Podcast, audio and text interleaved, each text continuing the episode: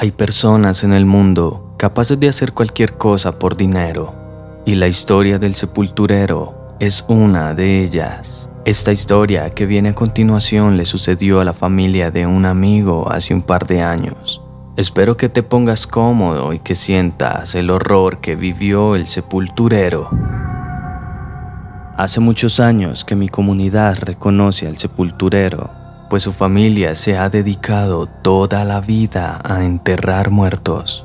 Su padre, quien le enseñó a vivir de esto, desapareció hace mucho tiempo misteriosamente y aún no se conoce su paradero.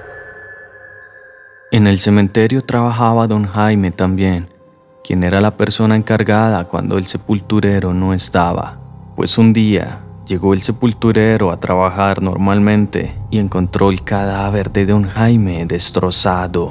Hasta la fecha no se conoce indicios de que haya sido un asesino de carne y hueso quien haya realizado tan brutal asesinato y creen que fue el mismo muerto que volvió desde el más allá por haberle dado maltrato al momento de su sepultura. Doña Patricia, la tía de mi amigo, una señora rubia de piel blanca que le encantaban las joyas, las piedras preciosas, el oro. Tenía muy buena relación con el sepulturero, pues se conocían muchos años atrás. Ella constantemente le llevaba presentes. Un día le llegan al sepulturero con doña Patricia en un ataúd, pues había muerto la noche anterior de un infarto. La familia de mi amigo quiso enterrar a doña Patricia con todas sus pertenencias, pues ella era muy apegada a sus alhajas y no querían que quedara penando, pues en mi localidad tienen esta creencia. El sepulturero sabía esto y cuando cayó la noche volvió al cementerio para sacarla de la tumba y robarse sus pertenencias. Pues así lo hizo y cuando abrió el ataúd se encontró a doña Patricia pálida, hinchada, rígida por el proceso post-morte y empezó a quitarle sus aretes, sus collares, sus manillas. Y en su mano derecha vio un anillo. Quiso arrancárselo, pero la mano estaba tiesa e hinchada. Y era imposible que sacara el anillo del dedo con solo alarlo.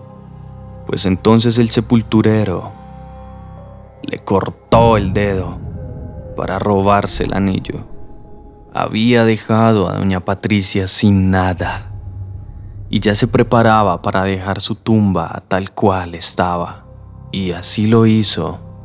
De camino hacia la salida del cementerio, le horrorizó lo que vio, pues en lugar de la puerta había un bosque por el que tenía que cruzar y apenas puso un pie sobre el bosque.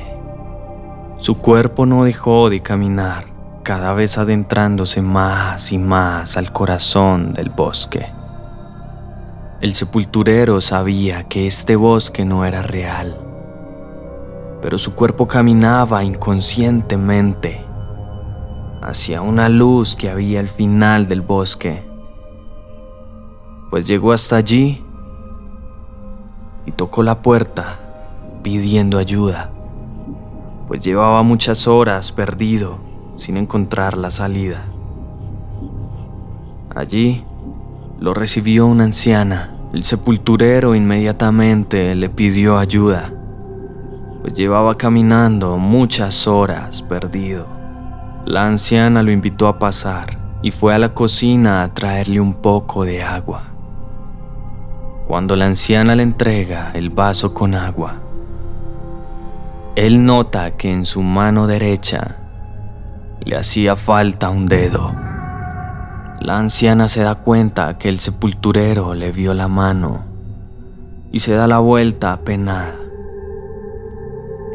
Entonces el sepulturero le pregunta educadamente, Señora, ¿podría preguntarle qué le pasó en la mano?